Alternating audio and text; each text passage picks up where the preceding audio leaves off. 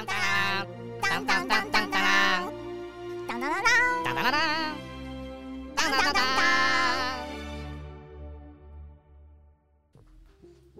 嗨，我是橘子。Hello，我是提姆。今天我们邀请一个到一个大来宾，她是我的学姐，然后同时也是我一个我很羡慕的人，因为她跟我最喜欢的导演陈玉勋合作过，就是我不知道大家还记不记得，就是金马奖的之前金马奖最大赢家《消失的情人节》嘛。对对。他是参与那个后期制片，然后还有最近 Netflix 不是要上映那个《气魂》吗？嗯嗯对他也有参与。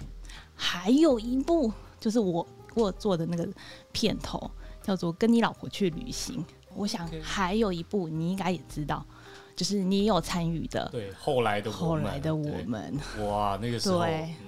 这些知名的片子他都有参与过啊。然后当时我在邀请他，他超谦虚的哦。那我就上 Google 去查后期制片，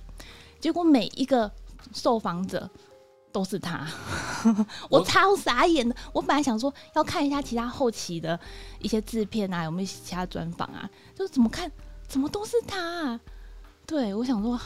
我跟你讲，你只要在台，我们在 Google 打进后期制片啊，基本上 Enter 下去就是慧君，那不用啊，就第一个优化就是慧君跳出来。哇，你已经马上就爆我的料了。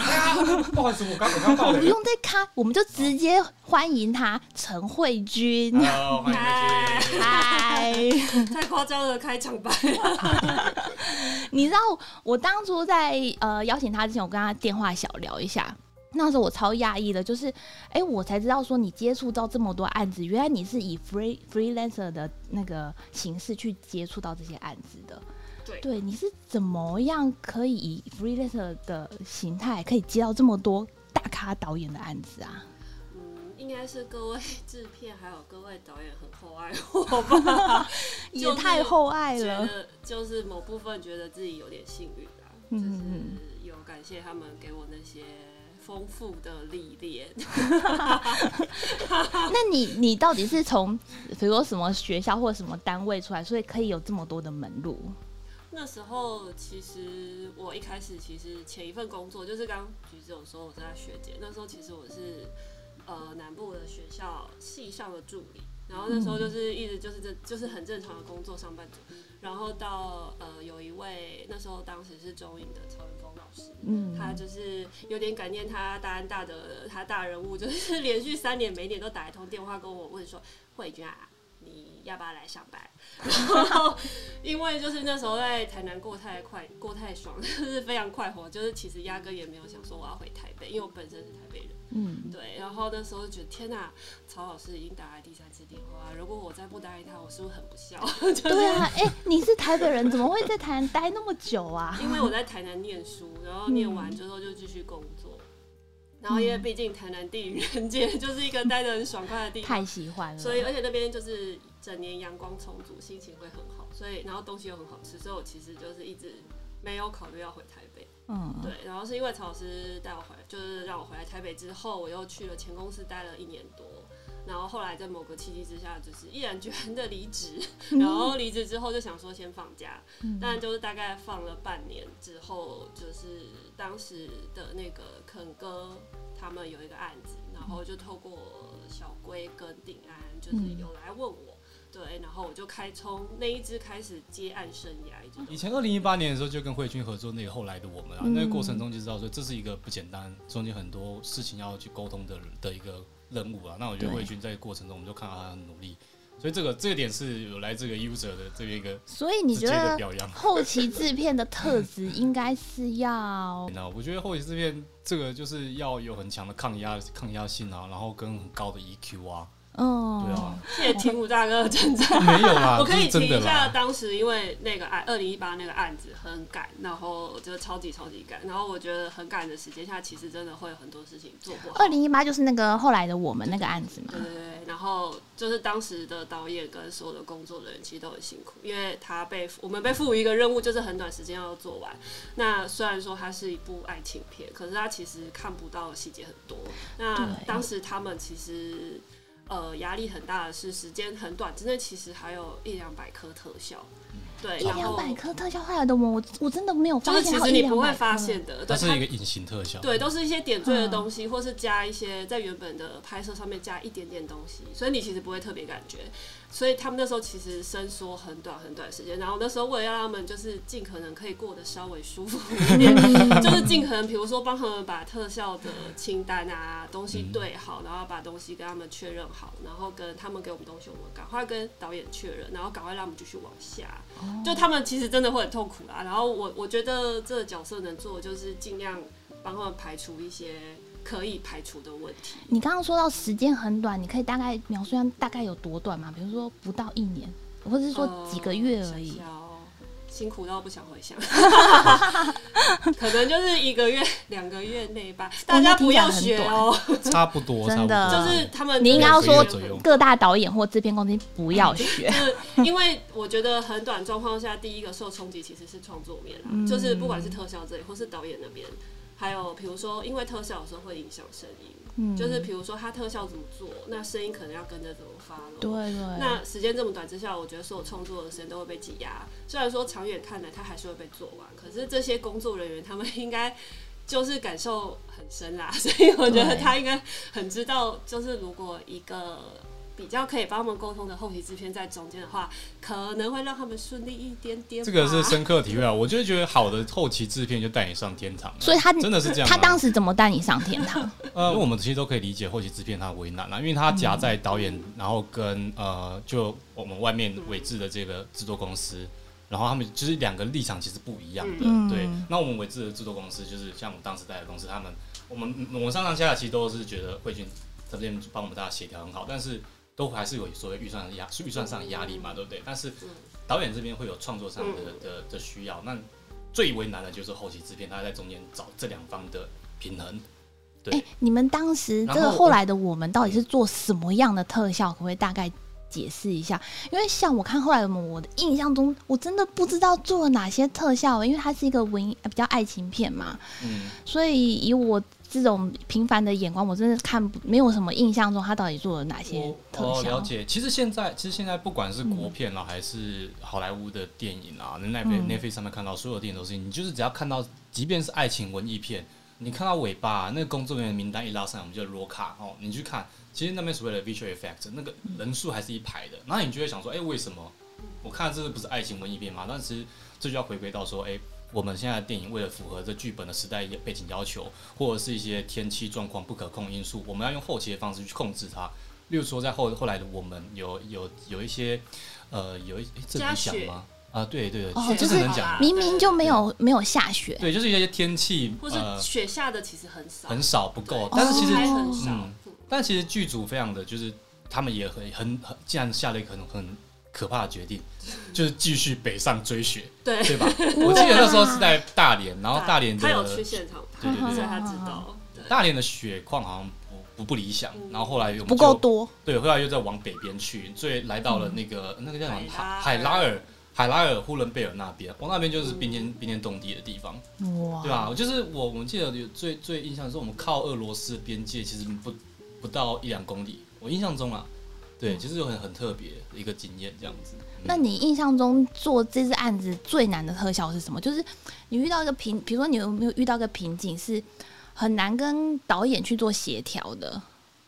嗯，其实我觉得团队都蛮给力的啊，哦就是不这不是我一个人，所以问题只是在时间不够对对，这件事我我觉得我觉得只。我觉得大家都是这些任务都是可以达成的，只是在时间内大家把它完成就好，对吧、嗯那我觉得这中间过程除了仰赖团队本身，就是他们都很努力，那另外一个最重要就是后期制片也要帮忙。让这件事情可以很顺利的推进。我举个例子，刚刚为什么说好的后期制片让你上天堂，就是因为像呃，如果后期制片他有一直在跟着导演的一些呃需要，同时做变化，然后把那个最新的需要把它做成一个卡表，我们就说后期后期单位需要一个 car list，就是特效表。那这特效表如果特效表如果更新的很频繁，就是它有在对最新的点上面的时候，其实我们会少走很多冤枉路。而且特效表整理的非常清楚，这个我们真的超惊艳的。就是慧君他们的团队，就是真的是当时我我们自己内部聊，这不是客套话，就大家在想说，没有人看过就是特效表做的这么仔细。对，我觉得特效可以谢谢大哥。真的可以强调一下，因为你知道特效一一一一颗出来都是两百好几百颗啊，这个那是要用人工这样一个一个没错，没错。没错，对，这个东西真的很仰赖就人工去整理，然后我们后期的不管是任何一个后期单位，我相信都很仰赖这个特效表的清单去工作，而且它必须要清楚的记载很多需要的事情，其实就很像剪接师不能没有场记表，应该是一样的意思，对，嗯，对啊，所以呃，特效上面的那些资讯都是导演给你的意见吗？里面其实主要都是给工作人员看的，它有很多的数字跟嗯很多的英文符号，然后跟一些简单的备注。就是他们的角色还是会跟导演确认一下，说这颗特效要做什么，然后有多细节。那我的表上面就是大概备注给他们，大概可以回忆说，哦，这颗做了什么。那细节他们会记得，然后我的表就是一个他们能够自己回忆跟记录说，比如说这颗镜头做了多长啊，然后应该要做什么。然后我可以分享一下，那时候跟他们合作是因为那个的时间很短，所以其实我们走了一个险路，就是在没有定检，甚至是真的没有靠近八九成定检的状况下，就出了特效。那因为如果因为那时候跟制片还有导演讨论，我如果那个时候没有给他们做，其实我们后来真的等定检到后面，其实就是不到两三个礼拜吗的时间，是完全会来不及。事情会更可怕。对，所以只好，因为那一定会花到预算的事情，因为这件事情就是等于是他们先多做了，或是有可能他们做了我们没有用到。其实做完然后没有用这件事情，对很多单位来说都会有点受伤，因为那个毕竟是他们花了心血在上面，对他一定非常深感同身受。然后当时我在那个表上面，就是因为改改版之后，就是会有特效的新增跟修改或是删除，然后我那时候。想说让他们可以快速分辨哪些镜头其实是好，现在谁立刻停工或什么，那我就是跟我的那时候的团队一起把它对完，就说哪些是删掉，我就直接把底色标成红色，就是告诉他们说这颗已经删，哎呃，比如说底底色标成灰色或是黑色，告诉他们这个是删除的。然后有一些是改了点，比如说他们做的长度不够，或是完全换卡，那个就是他们真的要重做的，我觉得标红色。听起来就是一些非常多很很细的细节，对，就是你要一直随机应变。所以变成他们标很像红绿灯。哇然有，但是那个那那个那有这样子的标识，真的比过很多我们拿到完全更新的特效表，哦完全没有标示懂还要好，那真的是差异很大因为。他们看到绿色就会知道说我现在可以继续往下。对啊然后看到嗯黄黄色嘛，橘色跟红色就是有状况，他们要嗯，确认。我想说多做这样的事情，他们可能会再快一点点。就是我们一一眼看一目了然，就知道说哪些东西是做了可能会白工，但是对对对对对可以自己评估，嗯或者是哪些是必须要做的还，但是中间很多变数，他都会帮我们把不同的的及时的报备给你对，们，就是这个标示很重要，因为我们之前拿过真的太多的特效表，比如说有标错的吗？呃不是标错，是是因为因为特效表会有更新嘛，那嗯。我们这个知道这是很很很正常会频繁发生的事情，可是好的制片会帮你把更新的地方就要特别标注起来，而且他还会就像慧君说的，就是你如果帮你标注不同等级的，嗯，我觉得我们对 user 来说都是很 很贴心的行为，不然的话，我们都很像寻找威力，那每个看起来跟上一份都一样，我是在干嘛？我通灵呐、我在哪在哪里有变，嗯，倒是。对不对？哎、我们刚刚就有提到说，就是台湾的很多电影其实是大部分都是隐形的特效，是很难被人家发现的。可是我有发现说，最近的国片啊，已经有越来越多的类型片都比较走科幻片，或者是加入一些特效的元素，是越来越明显了。像是最近已经上，已经在 Netflix 上映的那个《气魂》，我个人觉得它以特效来说，就起码是会让人家被发现的。哦气魂我有看，我觉得气魂的特效真的做的很厉害，嗯我觉得算是台湾也很惊艳的一部对啊。，这一部你在跟他们合作上，你觉得有没有什么特别可以分享的地方？他们气魂的特效的数量算是台湾的制作的话，那是多的。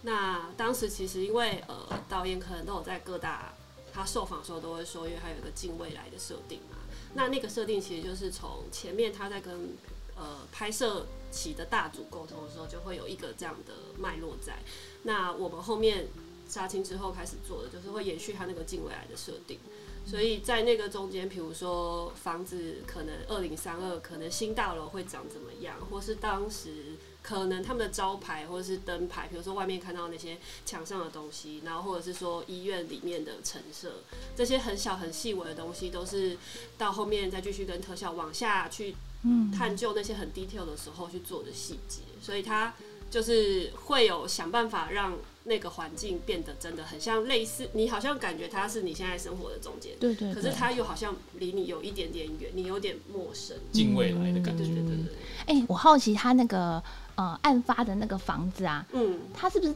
应该几乎是假的吧？外面外观哎，你要爆雷吗？这会这会牵扯没关系，会会有剧情的关系不吗？爆雷没关系。我跟你说真的，就大家就顶多只都不要听啊。以下以下有雷，请注意哦。对啊，你说房子的外面嘛，嗯，那个房那那一间就是命案的房子，其实拍摄的时候，他们有一些拍摄花絮其实有试出，就是对。他房子的外面跟里面跟它的外那那一栋房子的外观，其实当时是不同地方拍的，嗯，所以其实只要跳到外面去。因为当时设定他是在看得到一零一的一个豪宅，然后他长在山上，哦所以它那个原来是在101对他、他对它它它就是门打开，然后不就看到一零，然后就下去了嘛，然后就是有一个这样的设定，所以那时候那一栋外面就是你看到那一零一风景，全部都是就是 CG 做的，对，嗯感觉出来。因为我我是觉得那个风景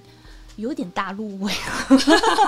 系，我也这样觉得。哎、我觉得那个山台湾看不到哎、没有，就你说是像灰蒙蒙的，然后就是有种呃不是那个岩石，灰蒙哦，你说岩石吗？那个岩石不太像是台湾常见得到的那种山脉。我以为你要说这样看过去灰灰蒙蒙的，对啊我以为你中国的说山水画，对对对对对，也有一点，啊也有一点。那当初你们是怎么去挑选到这种呃合呃适合的特效公司来合作啊？当时我跟前期的制片雅婷，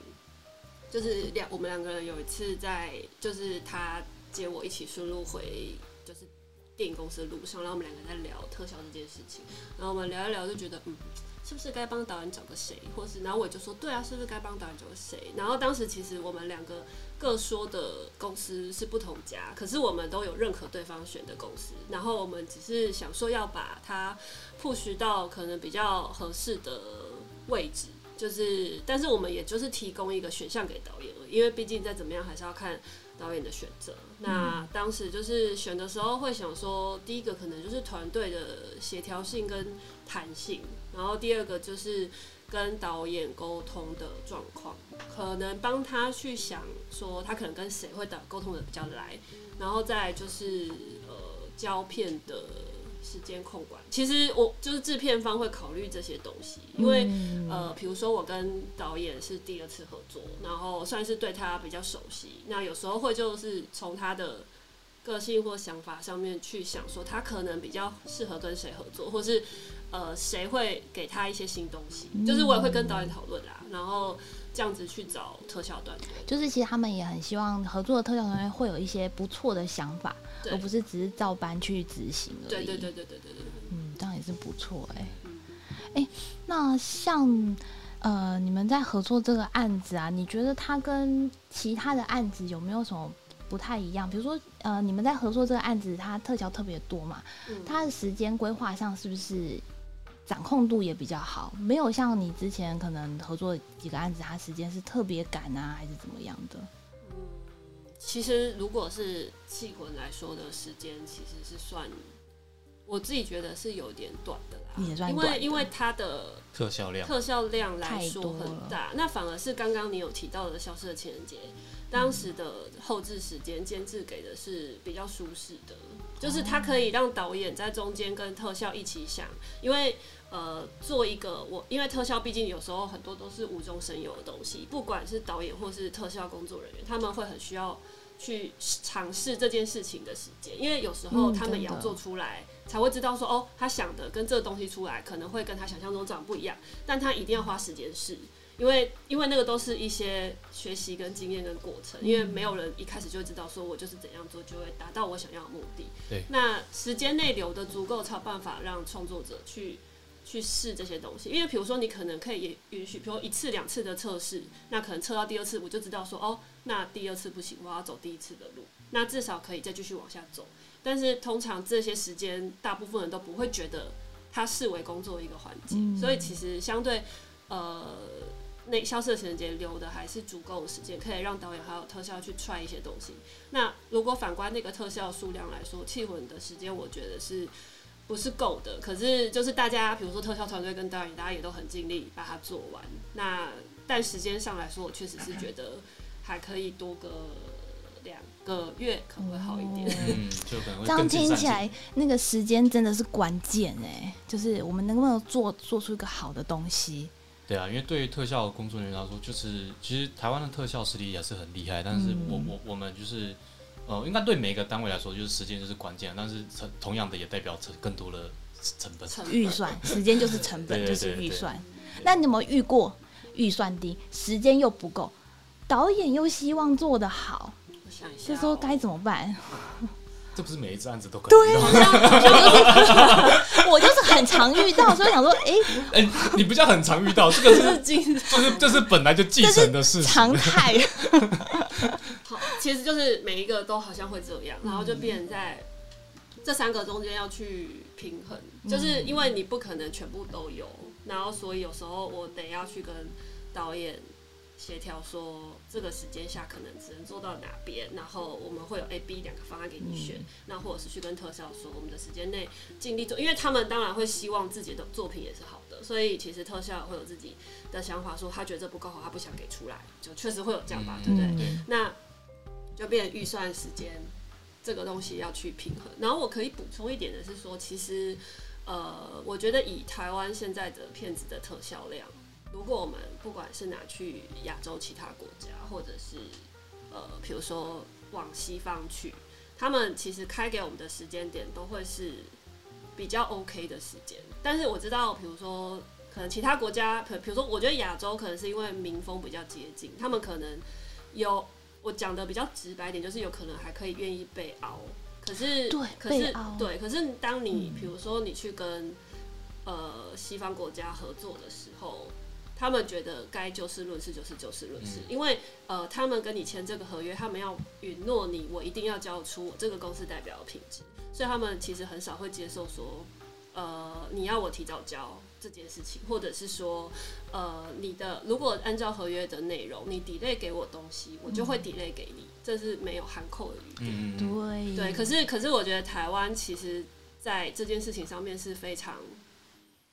人情的一部分，就是就是他们会愿意自己吸收一些内部的公司成本或是时间压力去帮你做完，对，因为他们也这必须有时候要帮特效单位收一下。对，有时候又很很怕说，我得罪了这个呃制片制作公司啊，那他可能怕下下个案子他就接不到。对毕竟他们都会担心说台湾市场小，不像欧美或大陆市场这么大，大，对。所以你觉得这个好解吗？就只能靠题就我我觉得这最就是慢慢的越来越来有很多监制或是导演可以比较理解这件事情，尤其是监制或是出品方那边，因为呃我们的大时间其实都是监制那边会策划好，就是因为他必须要包含着之前前面片子从无到有到上片所有东西，嗯它都是一个大保姆，一个大家长的存在，那必须要他那边知道可以理解说这些特效跟这些金钱跟这些。时间，它可以怎么平衡？那当当然某部分，比如说，我也要做到能够让监制信任我的判断是对的，因为有些事情其实不是说我说可以就可以，因为那个都是时间，就不管是他们创作或是机器在算图，就按下去然后它开始跑，这种都是很时间成本。那当然也有人会说。那不就是按下去就是让它跑嘛？可是其实人都要在旁边，或是有时候他跑完了，其实工作人员都要再回去确认一下档案有没有问题或者怎么样，那个其实都是隐形成本。但那些就是变成说，如果监制这几年，我觉得慢慢的有可以理解这件事情，因为呃，就像我们有时候很常看到，比如说很多美剧啊，或者是其他国家的戏剧或者是电影，他们的特效做超棒，可是其实他们背后付出的时间跟人力成本，其实对相对台湾来说，其实是悬殊很大的。嗯，那我自己会觉得说，如果你拿好莱坞的特效等级来要求台湾，那我自己觉得你就先端出该有的价钱。对，就虽然说这件事情对特对制片方来说，我会觉得我会怀疑你做不做得到。嗯可是如果没有慢慢一次一次的尝试，其实特效就不会进步。嗯那我们的影视产业也不会进步。嗯，因为你就一开始的起点就是不信任的。那如果说我们今天，比比如说特效的 leader，他跟导演的沟通，或是跟监制的沟通，然后他有办法让他们信任到，可愿意多掏一点钱，我们做一点好一点的品质的特效，那这些东西才有办法向上成长。不然，我觉得永远都是就是大家都追求一个电视看的 quality 就好了。嗯，然后反正他们就是有些人会觉得说啊，观众看不懂啊，或者是说其实这样也可以过啊。其其实实确实观众都看得懂，对，就是就是就是他们确实有一些可能他看不到，比如说像刚刚后就是 Tim 讲的那个后来的我们加一点点血，其实观众根本就可能没有感受，可是，在导演或是创作方会觉得说。这时候男女主角在干嘛的时候，比如说谈情说爱，或者是要分手或干嘛的，他那个雪下的，他其实，在导演来说，他就是有他的必要性。对，可是雪也会有 下的好或下的不好，嗯类似像这种。对，这个就是 Tim 应该可以知道大概我在说的内容，就是这个雪啊、粉尘啊，都有它的 layout 的，还有它它怎么不是飘，乱撒的，对，怎么飘有一个浪漫的飘法这样子。对，不过就是怕刚慧君有说到一个，嗯。我觉得就是呃呃，华人我觉得多半就是有个，就是我们特效单位很求好心切啊，就是即便预算低或者是时间少，其实大家还是希望把东西真的不会说真的完全照就是呃你预算自给我这么少，我就做这样的事情给你。其实很多推销单位都为了要证明自己可可以做到嗯。你给我 reference 那样子的精致，其实会很多时候是不求预算，嗯。然后时间也不计成本的在做，就只是为了证明自己可以，然后下一次可以继续合作。我觉得对。台湾人很多大家都是这样子，就是一直在证明自己，可是嗯很其实很辛苦，这个过程很辛苦，因为大家拿的钱不够。因为钱都是一直亏对，可是的，就像魏军刚说的，你没有没有这样一直证明自己的过程中，其实我们大家很难争取到合理的预算。嗯，对，但是最怕的事情就是业界也习惯我们就是这样子收入，这也会是一个风险。所以我们还是得像国外一样，就是要有一点原则啦，不能说真的是嗯对，就慢慢变好了，这是一个过程，嗯对吧？我们不能希望说我们对我们实力好了，然后一下就拿到跟欧美一样的价钱，这也不太可能。嗯对，，可还是各家警惕一下。哎、哎那我昨天啊，刚好看到我们奔放小薰在那个 Facebook 上有写一篇文章，就提到你，哎，就是他说那时候消失情人节啊，在呃在调光的时候，他就看一看，他就觉得说 不行，这个要重调，然后他就跟制片讲。然后他好像说，他就看到那个刚好，他就看到那个制片另外一个制片的手机，然后就传来慧君写了一句说，导演说要重调，他知道这要花多少钱吗？对，就是那时候，就是因为就是像导演在，就是导演写的那样，然后因为他因为我在后面看，我也知道他一定会不满意，他一定要重调。就其实我大概会知道，心里有数。然后那时候他就是没有很开心，就觉得天啊，就是他可能会觉得。不是他想象中的样子，所以他就是他要重调，所以他就是跟我讲完之后，他就走出去调光室了。然后因为就是我那时候后一制片伙伴就是谢翔，就是要给他看特效，所以他就看到我，因为我在里，因为我那时候我在外，我在里面，然后那个谢翔在外面，所以我们就想说跟他互通一下讯息，因为他跟因为他在外面收特效要整理，要给大家看，然后我在里面就是跟跟调光，然后我就立刻赶快跟他回报讯息，就说导演说要重调，可是他知不知道这要花多少钱？这个后期听到应该就整个这个对因为脸垮下来这样子。但我很好奇一个点，假设说这个调的颜色真的是有问题的，嗯，就是那这到底要算谁的、啊？有点难说哎、就是 应该是说从比如说从导演角度好了，我觉得他一定会想要把东西做好，然后这个我当然可以理解，但因为呃，比如说当时的预算，其实有一部分我们自己后期制片要控制，说他在这时这个这个预算内要做完。那当时因为重调的话。那个放就是重调的 range 有多大，会影响到后面工作的天数跟甚至时间的关系。那那时候我就是默默自己跟自己的 partner 默默说，导演知不知道这要很多钱啊？这样，然后就然后就被他看到，然后哦，然后我在我在下就是。有在第一时间就是有发现这件事情，然后我就想说算了算了算了，如果熏导看到也好啦，就是，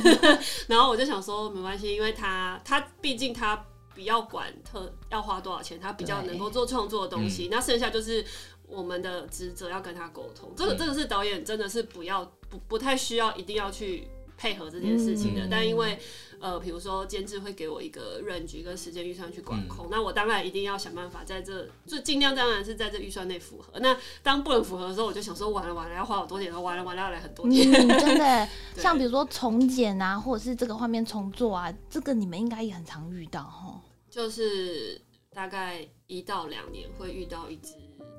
这么生猛有力的案子。我以为每一只都很生猛有力，对，是吗我也以为这是常态 其实，了。哎、就是我我觉得改检或是修改这件事情，现在好像有点无可避免，一定都会有多少一点点。嗯那呃，就是在因为定检这件事情，它就叫做定检了嘛，嗯那它都要定了，那嗯要修改当然就是额外的费用。嗯那就是案子都会有要修改这件事情，就是大跟小跟多跟少。那如果是少少量少幅的，其实很多单位都不会另外跟制片那边收钱，因为那种可能就是一点，真的是一点点，嗯不太影响的就还好。可是有时候动了镜头的长短啊，然后或者是内容啊，或者是声音修改了，或是镜头换位置了什么的，其实对那些工作人来说都是重新的一个新的东西。因为我觉得这有点类似额外的题目，是说，比如说前期都是算天数好了，嗯你的现场工作人员在那边，我们今天要做什么，就是今天处理掉。那我就是一天一天这样算，可是后期的工作状况跟时间，它不会是我买你这个人这一个月，我想要怎么改都可以。就是如果可以做到这样，我觉得你应该也是会愿意吧？会吗？比如说，就是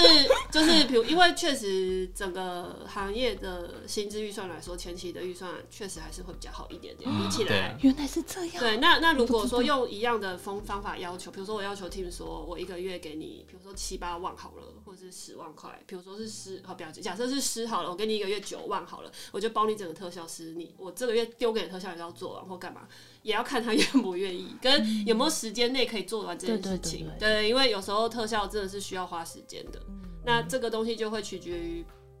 制片那边预算的拨法，对啊，嗯所以那个生态有一点点不太一样。哇，这样听完我突然好想去前期哦。因为后期就不用一直受折磨，对不对？对啊因为游戏因为规则今天的事情今天就结束了，然后今天的事情再没有结束，整个杀青之后还是会结束。我就是永远得不到得不到结束这个答案哦通常都是要电影上映，我就啊，终于终于上映结束了 不。会我去找你。对对，不会再来找我了。对啊，因为我曾经好像跟很多人聊这件，我觉得前期就是每天都在很不确定的情况下度过，可是呢，拍摄完就是拍摄完的，你顶多在不确定情况下度过之后，然后确定了哪些事情是真的不确定了，嗯。然后再把这个真的不确定的事情留给后期，把它变得稍微确定一点，对对对。对对。类似这样。哎、我还有一个愤愤不平的地方，就是那个每次呃，比如说呃杀青或者是放映的时候，他们前前几乎都会拿到那个电影票嘛。哎，对啊，但我们后期，你知道后期的人很多，也会啦。不是他只会发给那个朋友对你苛刻而已，不是你知道吗让我下次跟慧君拿，他只会发 发给后勤，那可能五张或十张，然后就给这个公司啊，公司可能有二三十个人，也不能每个小朋友都去啊，嗯对不对？不会啊，慧君每次都给一本的，所以要找慧君哦。我是找错人了。哎、那我还蛮好奇一件事，就是现在不管哪哪个影视啊，几乎每次只要他们拍完，都一定会上串流平台。嗯，那到底我们现在这些影视产业，他们都是跟怎么跟 Netflix 啊这些串流平台来做合作啊？我可以说的可能就是不会有商业机密的。哦这其实有商业机密那那就是有嗯就是有一些有商业机密，我就应该是不方便说。可是可以分享的就是比较一般，我觉得跟我们就算没有串流平台，我们还是一样会做的事情，就是。嗯比如说兜骗子、嗯买片、选片这件事情，就是有点像是呃发行那边，或者是有时候是电影公司的人，他们会拿一个样片去给 Netflix 看。对，然后会开始来来回回的讨论是否要买，或者是说议价或什么，这个就有点像我们平常发行会带着片子去很多国家，或者是呃给很多地方人看，其实是一样的。那给平台也是一样，会有这个这个这个这这个过程，然后会来来回回讨论啊，或是议价，那或者是说也可能会讨论到上的规模之类。可是有一些上的规模这一题，有可能就是 Netflix 他们自己内部决定之类的啦。嗯对，那这个是有关你讲选片的部分嘛？平台的选片其实也都是跟一般发行公司做的工作大同小异。哦，所以对比如说我们看到，比如说有几部片，有几部台剧，嗯，它的宣传特别的大，就代表说嗯它是被 Netflix 给选中的。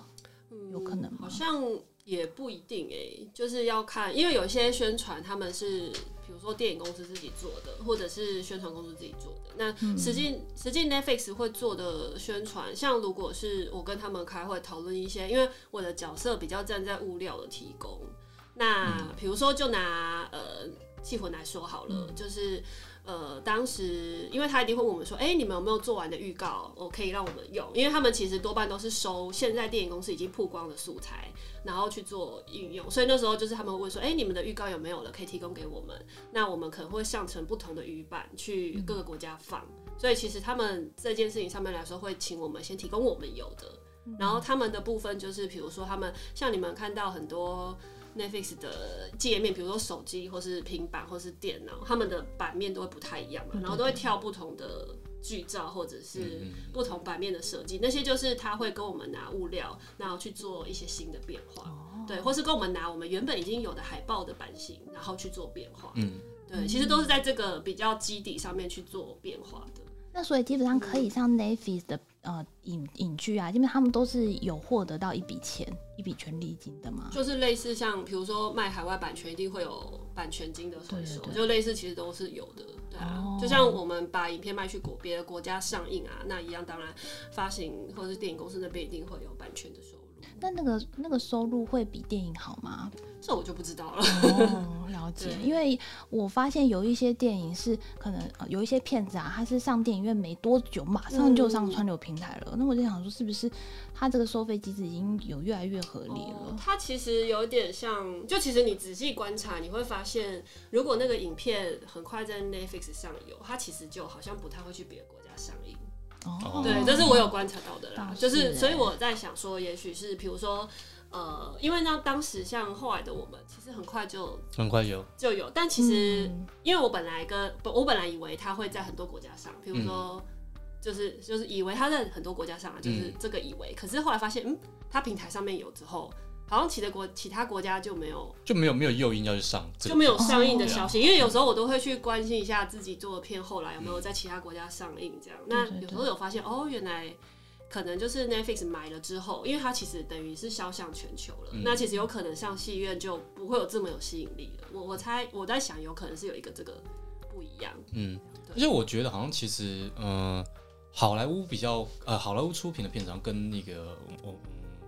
华文电影有点不太一样，所以我们发现有些华语的电影，它特别容易就是在戏院下档之后，在一个月左右就会直接上 Netflix。我觉得那个中间的空档其实很。比较很短短吗然后我就翻，甚至会听到有一些人的期待是，哦，反正这个很快就上 Netflix。其实我我有时候会觉得，哎、这个有一点点听得有一点点心酸，代表说、嗯就是大家都不不想去戏院的，不会啊，其实国外有一些片子，它是连上戏院都没有上戏院，它就直接上串流平台了耶。呃，我我我指的是说，毕竟在哦，电影院有上因为电影院电影院的的，观影的品质绝对是串流平台不能提供的。嗯那我只是说，大家慢慢的有一种把期待是啊，反正这个过没多久它就在 Netflix 上线了，所以他就不会想花这个钱去电影院嗯看。那其实这样某种程度对产业就不好啊。对，但我是在猜会不会是因为疫情的关系啊，所以才会跑得这么快。那当然或多或少影响了。对，了解，哎、我还听说 Navy 它其实有一个 SOP 流程、哎，这个你可以说留 SOP 这个、哦，对，他们就是会把每一件事情都有一个流程化跟样板化，因为他们其实这么大的公司，他要去每一个国家跟每一个国家 location 合作。那他，因为他身为一个制片公司，他一定要管很多东西，他一定要完全知道你这一组在地团队正在做什么、做什么、做什么。那他当然不可能无中生有，没有东西去跟你谈，所以他们就是会把一些他们制作或是拍摄的综艺，所有都会有条列化、公式化跟顺序化，然后会有一些 paper 给你。所以你会拿到一一本厚对厚的东西。对，就是就是有点像是，其实我觉得这件事情对于呃，如果他们遇到没有经验的制作团队来说是一件好事，嗯因为嗯他可以很快速的让接到这个案子的对口单位知道我要照着他们的流程做哪些事情。哦，对，其实其实就是有点类似像把我们现在日常做的工作内容，把它很巨细靡遗的列出来。嗯那是这样，比如说开会他讲到哪一条，你要赶快翻书吗？他有点呃，他的他其实他跟我们在开会的中间，不管是前置或是后置，其实都是有点类似我们自己在地在拍电影的时候的开会，比如说我们一定会有预算会议啊，我们一定会有造型会议，一定会有什么美术会议，呃，但他们不会真的开到这么 detail。可是比如说预算会议，他们一定得要知道嘛。然后还有像呃拍摄期的一些会议，就是可能他要知道说哦你要拍多久，你们会怎么样？因为有时候他们会来台湾，就是当时剧在拍的时候，他们会有人来台湾看。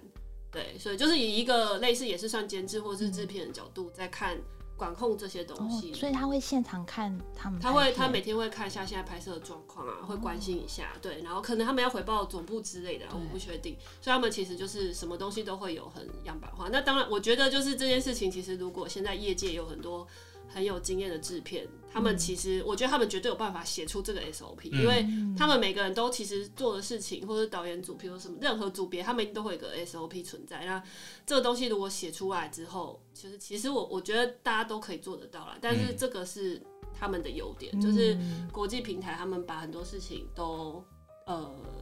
叫什么条列化？对啊，我觉得迈入国际就跨国的合作，其实把一些东西 S O O P 标准化是第一步啦。真的，对啊，像之前我们之前跟那个 Netflix 或者是跟日本合作，日本人在这一块真的做的很彻底，很彻底。他们你去你看他们的国情就知道了，施工啊，包包括像是做这个影视，他们都会有一个。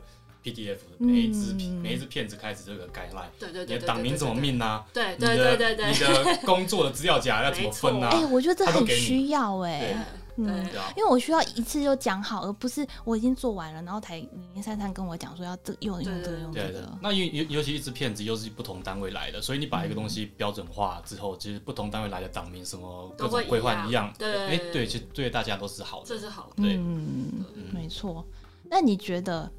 因为现在韩国片真的是国际的标杆嘛，对，哇，你评价很高啊，标杆，评价超高，对，标杆，我必须要说他们在日本人听得很不高兴哦，我管他的，他毕他毕竟在 Navy 的前排名一直都占有那个一个地位啊。那你觉得在在影视这方面，你觉得我们可以跟他们学习什么样的部分啊？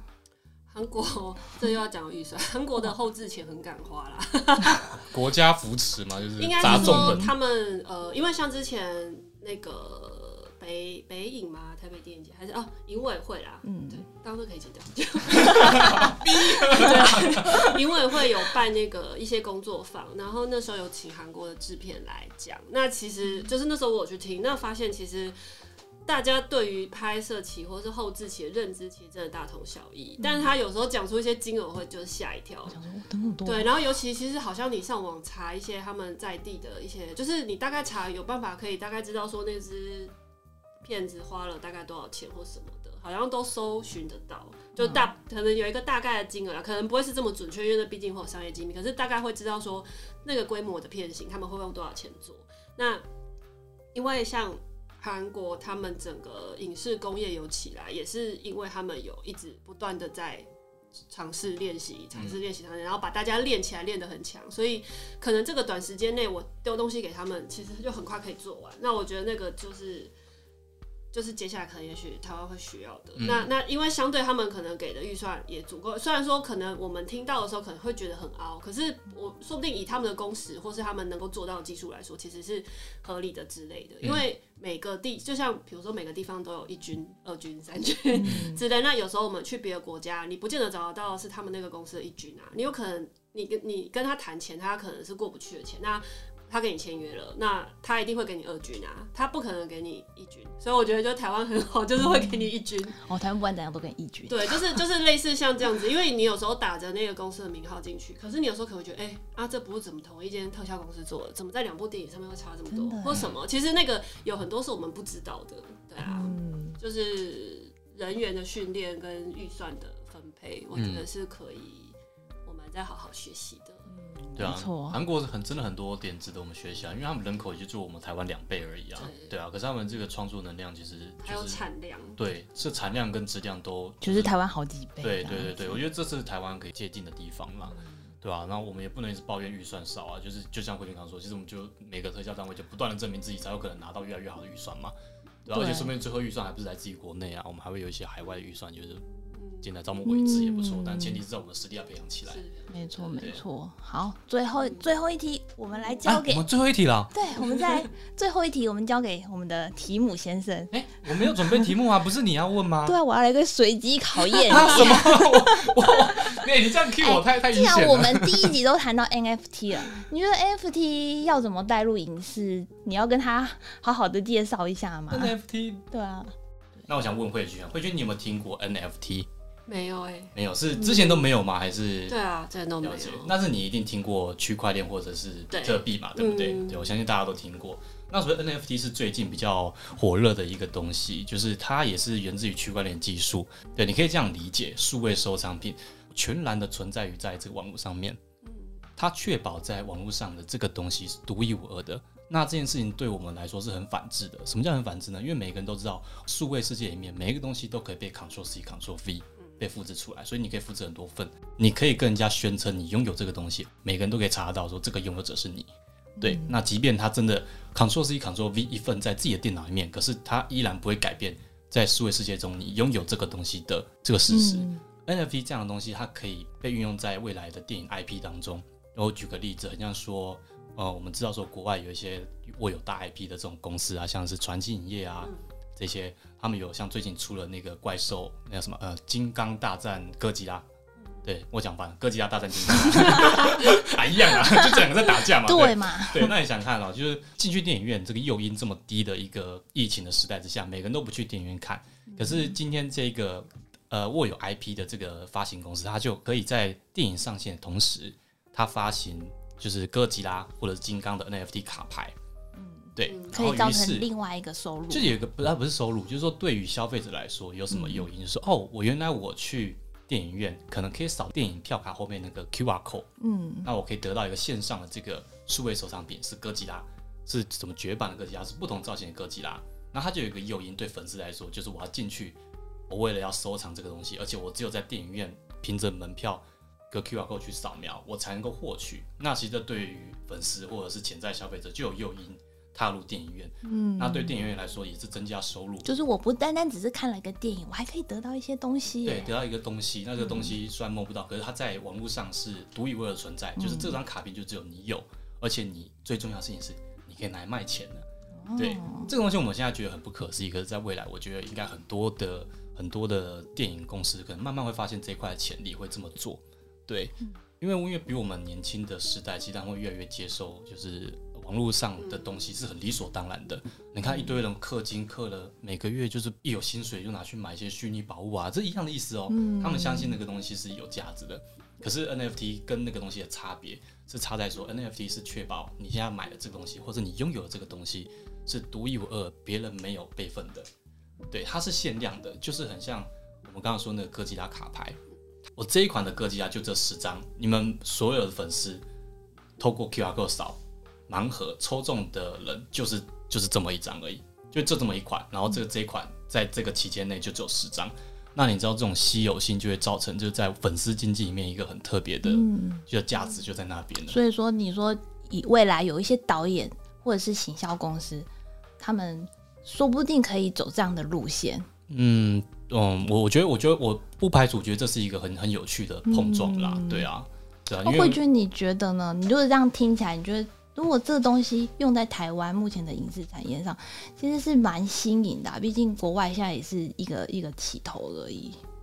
哦，国外有咯，对对对，国外呃，我刚讲这件事情在国外目前还没有实力，嗯。可是我我我觉得这件事情就是一个慢慢的慢慢会有人会会有人嗅到这个商机，对，因为对于 IP 的拥有者来说，他不会有他不会有其他的成本啊，反正就是哦，我多了一个市场，而且这个市场我的成本很低，我就提供了一些我的使用授权，然后别人透过这个技术去把它生成一个收藏品在网络上，然后有人会来买，所以对 IP 拥有者来说，它其实是一个呃，就是不会吃亏的事情，嗯，对然后对于消费者来说，他也不会吃亏，因为他为了要在他的这个同才的认同感里面得到一个价值，所以他会拥有这个东西，他就有诱因走去电影院，为了得到它。那对于电影院来说，它也会有有呃有好处嘛，就是有人会来消费，他又可以知道这些顾客的一些资料去做未来行销。对，其实是对发行商、对于观影的人、观众，然后对于呃电影院的业者来说，就是都三赢，嗯我认为是这样子。对，那这个这个文化可能会在未来慢慢形成。感觉对台湾的影视应该也是会有所帮助的。对啊，这也只是 NFT 众多的应用的其中一个。嗯，对啊，我那我我相信这未来应该蛮有趣。好，对，因为我们想说带一下这个东西，我们希望让台湾的影视影影视方向可以不会再是这么样的过往的形式啦，可以有一些突破。说不定可以让帮助我们这个产业会更健全之类，因为我们这个产业就是缺钱啊，是这样说吗？缺钱啊，是缺缺少火花啦。因为你知道，哦，火花对跟金钱，呃，火花会带来金钱，嗯对，就像我们刚刚说的，会因为一个小小的技术突破，然后就带来很大的商机。哦，对倒是哎、对，就是粉就是丝经济吧，就粉丝经济他有啊，提到对啊，丝粉丝经济是很很很是很凶猛的。其实台湾哦，台湾电影是非常需要这件事情对啊，的。如果我我昨天才跟朋友在聊一件事情，他们小时候收藏那个神奇宝贝的卡片哦，我们小时候去那个文具店五块钱十块钱抽一张哦，大家很有感受。对，那有些人留到现在啊，那个在网络上卖的一张都是有的，就像那个特别稀有的那种什么超梦啊。等等等的那一张都十万块台币一张，那我就小时候全丢了，我就丢了几百万的那种感觉，你知道吗？真的，所以说有些东西穿越时空，到这这个时候遇上了一些特别的时代机遇，它就变得很有价值。所以不要乱丢东西。现在看到什么东西不要乱丢，家里囤一堆。没有没有没有，总之就是给这些导演或是发行商参考参考这就。参考啦。就有一些新的东西在崛起，但也许跟我们影视是有。有关联的关联的，对，我们不要去，呃，我们要抱着好开放的心奇心的态度，对去学习他，们，就像我们的 logo 一样，logo 再一次行销自啊，己。对我们两个大眼睛的 logo 嘛，对对对对对对，好，好啦，今天我们真的真的非常谢谢慧君跟我们分享这么多的有趣的讯息。嗯，好，今天。感谢慧君来到我们后期我怕的节目不小心讲出什么很雷、很可怕的东西，不不还好不不雷没有。这些我都不会剪掉，也不会逼的哦。好啦，我就先这样喽。那我是橘子，我是提姆。好，下次再见喽！再见，拜拜。拜拜